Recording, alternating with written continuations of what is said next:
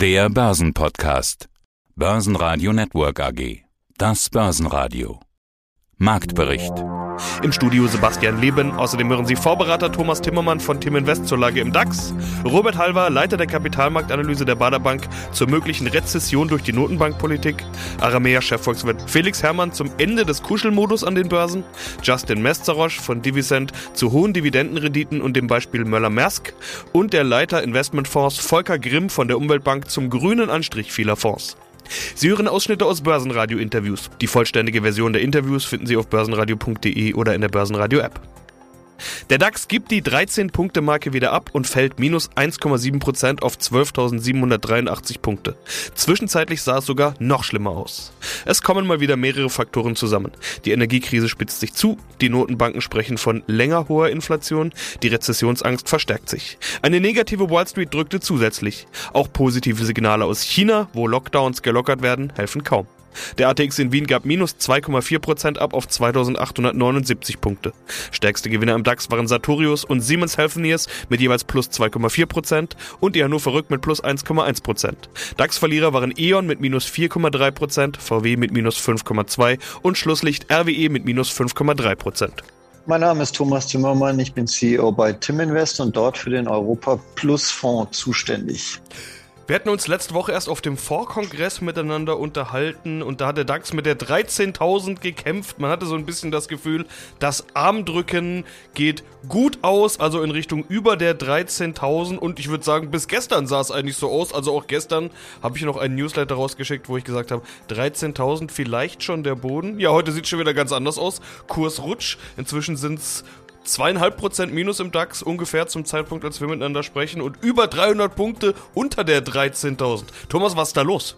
Ja, es hat wohl Aussagen seitens der Notenbanken gegeben, dass die Inflation wohl ein bisschen länger anhalten würde. Deswegen sind die US-Futures über Nacht unter Druck gekommen, lagen so bei minus 1,5 Prozent heute Morgen und das hat dann auch den europäischen Aktienmarkt und den DAX runtergezogen. Letztendlich sind wir im, Abwärtstrend im DAX, also wir haben jetzt zurzeit minus 20 Prozent für dieses Jahr auf der Uhr dieser Trend funktioniert eigentlich ziemlich planmäßig fast. Es gibt immer wieder diese Andeutung, zuletzt wie von dir eben geschildert, über 13.000, dass wir so eine Art Bodenbildung haben, dass wir rauskommen aus dem Trend. Und dann versiegt aber diese Bewegung, Bewegung nach oben versiegt, es gibt wieder einen Schlag nach unten.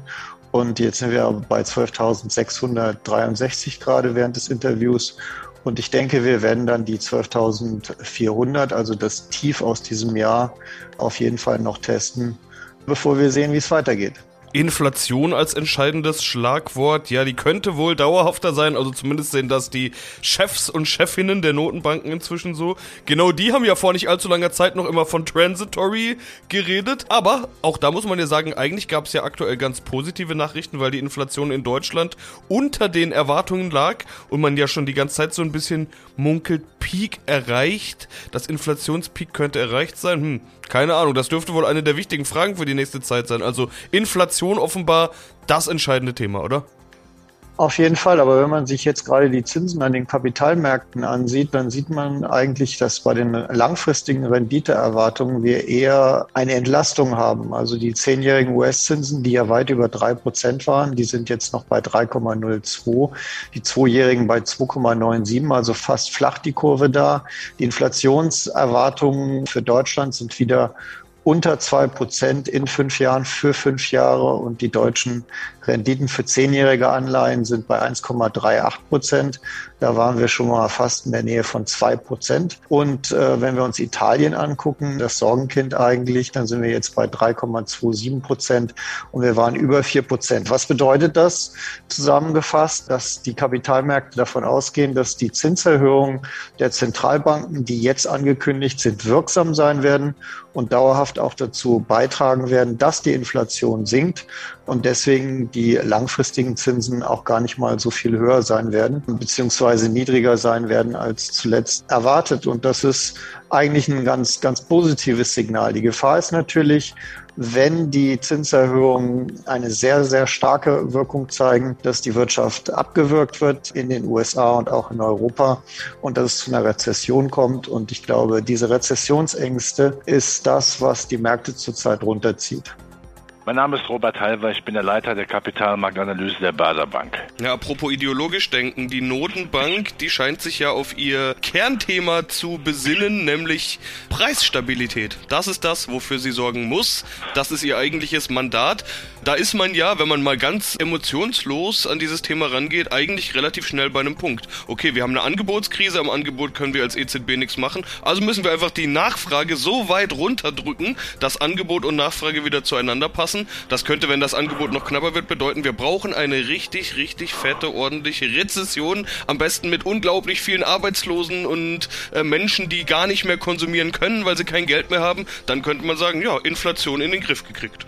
Genau, Sie haben es auf den Punkt gebracht. So etwas macht ja sicherlich zumindest in Grundzügen eine US-Notenbank, äh, die sagt, okay, dann lassen wir doch bitte zumindest eine ja, Rezession, also ich sag mal eine Wirtschaftsschwäche in Kauf nehmen, solange der Arbeitsmarkt so gut ist. Im Augenblick stellen wir ja fest, dass auf einen Arbeitslosen zwei freie Stellen kommen. Also kann man sicherlich etwas tiefer reinschneiden, beziehungsweise die Zinsen höher äh, durchführen, als das zum Beispiel die Eurozone kann. Da komme ich gleich noch zu. Vor allen Dingen ist aber sehr wichtig. Herr Paul weiß natürlich, dass Zinsunsicherheit in einem Land, das ja wie kein anderes kreditabhängig ist, ja zumindest in der westlichen Welt, inklusive Japan, dass man hier nicht jetzt eine Lethargie über viele Monate oder vielleicht Jahre vonstatten gehen kann. Wenn Zinserhöhungen stattfinden müssen, dann Tabula Rasa, dann jetzt. Und mein Eindruck ist, dass er diese Zinserhöhungsphase in diesem Jahr mit heftigen oder mit herzhaften Zinserhöhungen zu Ende bringt, damit zumindest diese Zinsangst dann weg ist und damit sicherlich auch der Inflation das eine oder andere Genick bricht. Aber genau so eine Politik ist natürlich für eine Eurozone, für eine EZB schwieriger. Sie hat ja viele Kinder, ja, und sie muss natürlich immer ihre Geldpolitik am schwächsten Glied ausrichten. Das ist eher dann der Süden der Eurozone, die ja immer Probleme haben mit Verschuldung. Eine Schuldenkrise will man nicht. Natürlich wird auch Frau Lagarde, sie hat ja vollmundig gesagt, dass die Inflation nachhaltig ist, jetzt auch die Zinsen erhöhen. Und ich könnte mir vorstellen, dass wir Ende des Jahres bei 1,5 stehen, was die Leitzinsen angeht. Aber gleichzeitig wird man natürlich wieder gutherzig oder ich könnte auch böse sagen sozialistische Geldpolitik machen, indem man sagt, am langen Ende, also bei den Zinsen, bei den Staatsanleiherenditen, damit auch den Kreditzinsen für Staaten, kann man natürlich weiter planwirtschaftlich rummanipulieren, indem man fällig werdende Staatsanleihen des stabileren Norden, zum Beispiel Deutschlands, dazu verwendet, mit den neuen Erträgen dann italienische Staatspapiere zum Beispiel zu kaufen. Und genau diese Entwicklung sieht man ja auch im Trend bei den Anleiherenditen, bei den Risikospreads. Deutschland, die Zinsen steigen im Trend eher, während dann in der Peripherie die Renditen runterkommen. Das ist Sozialismus, Gleichmacherei, um das Schlimmste zu verhindern, eine Staatsschuldenkrise 2.0. Hallo, mein Name ist Felix Herrmann. Ich bin Chefvolkswirt bei der Aramea Asset Management AG in Hamburg. Und dieser Tage erscheint ihr Aramea Quarterly und diesmal trägt es den Titel Kuschelmodus Off. Oh oh, das klingt nicht so gut. Das bedeutet, die schönen Zeiten, die fetten Jahre sind vorbei, wie man ja immer sagt. Äh, wollen wir vielleicht erstmal definieren, über welchen Zeitraum sprechen wir überhaupt als Kuschelmodus? Was war der Kuschelmodus? Ja, da gibt es verschiedene Ansätze oder Definitionsmöglichkeiten, aber ich würde, ich würde tatsächlich so weit gehen und sagen, die Phase der Great Moderation, wie Ben Bernanke sie mal äh, seinerzeit äh, getauft hat, die ist tatsächlich vorbei. Also die Zeit, wo im Prinzip die Inflationsbekämpfung im Vordergrund stand und eben auch recht erfolgreich gewesen ist und alles andere im Prinzip sich mehr oder weniger dann günstig gefügt hat und eine Phase, in der natürlich zuletzt dann auch oder eine Phase, die dann gemündet ist im Prinzip dann auch nochmal in eine gewisse Fortsetzung, insbesondere in die Zeit nach der Finanzkrise, wo wir dann eben auch eine sehr expansive Geldpolitik gesehen haben, die dann entsprechend dann ja die Kurse von Risikoaktiva massiv befeuert hat. Und das Ganze gipfelte dann im Prinzip dann auch nochmal in der Phase nach der Corona-Krise, wo dann eben nicht nur die Geldpolitik expansiv gewesen ist, sondern eben auch die Fiskalpolitik. Das war sie ja im Prinzip im Nachgang an die Finanzkrise nicht. Da haben wir den Gürtel enger geschnallt. Ja, wir haben ein Deleveraging gesehen, wie es die Angelsachsen nennen. Wir haben es in China gesehen, aber beispielsweise auch hier bei uns in der Eurozone, in der Peripherie. Dann nach der Corona-Krise eben äh, wurde gefeuert aus allen Rohren. Viele Anleger an den Aktienmärkten haben teilweise eine Verdopplung, mitunter sogar eine Verdreifachung ihres Vermögens erlebt. Diese Zeit ist jetzt nach meinem Dafürhalten vorbei, weil wir in erster Linie in ein neues Inflationsregime uns hineinbewegen. Und dieses Inflationsregime wird uns nach meinem Dafürhalten eine ganze Weile jetzt begleiten. Und das gipfelt bei Ihnen in die Worte, wir erleben gerade nicht weniger als einen weitreichenden Paradigmenwechsel an den Finanzmärkten. Das klingt wirklich nach einer großen Wende. Äh, alles anders jetzt? Vieles tatsächlich, ja. Ich glaube auch, dass wir Menschen und wir sind ja alles Menschen, an, auch die ganzen äh, Kapitalmarktteilnehmer sind am Ende des Tages alles nur Menschen, auch wenn sozusagen Algorithmen immer eine größere Rolle spielen, sind auch die natürlich programmiert von Menschen.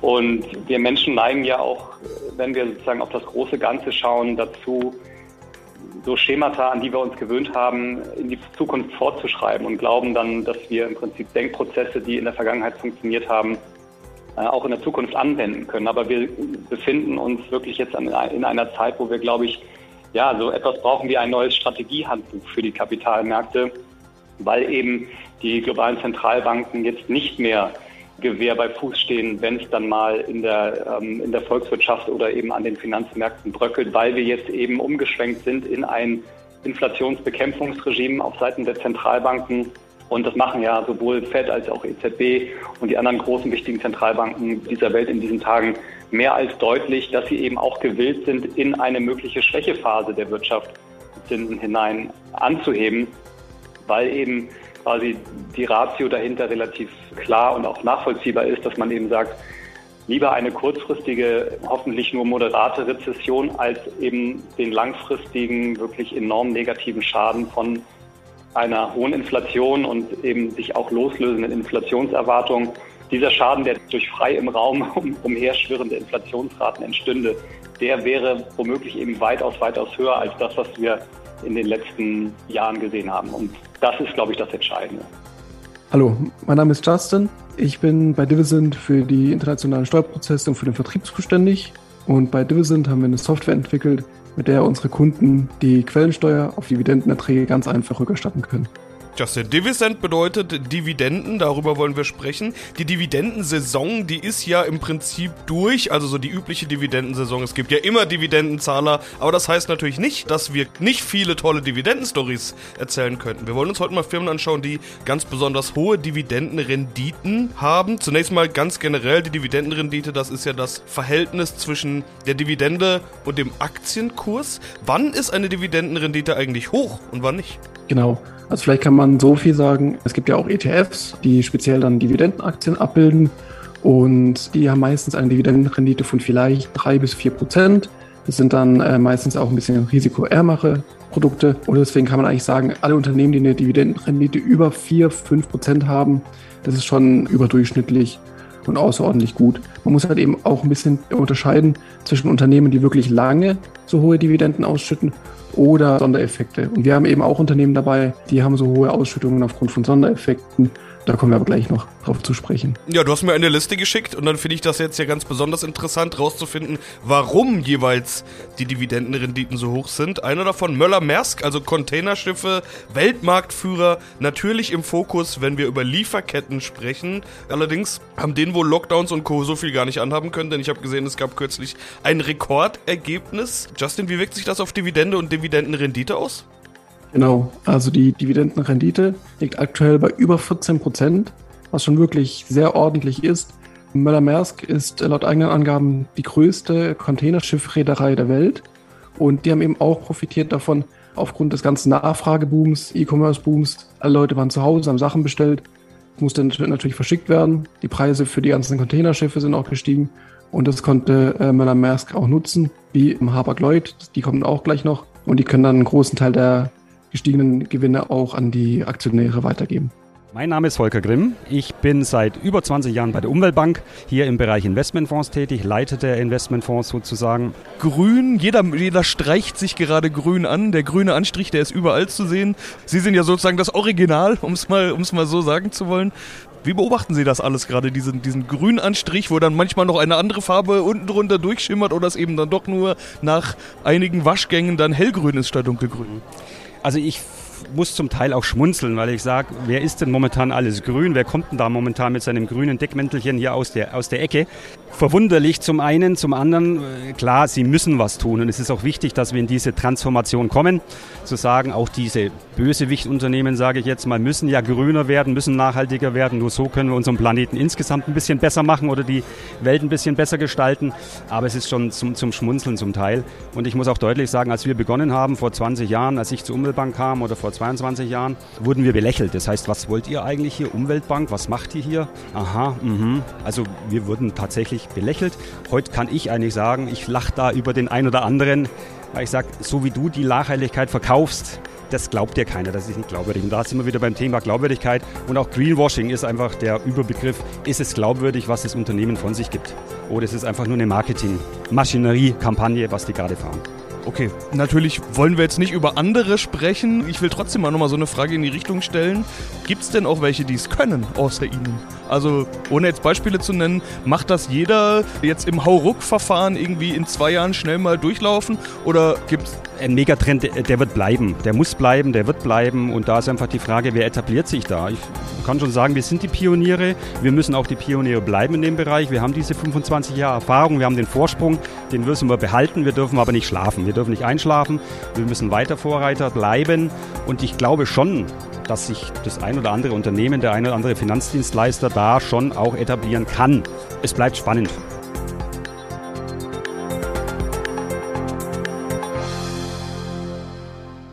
Börsenradio Network AG Marktbericht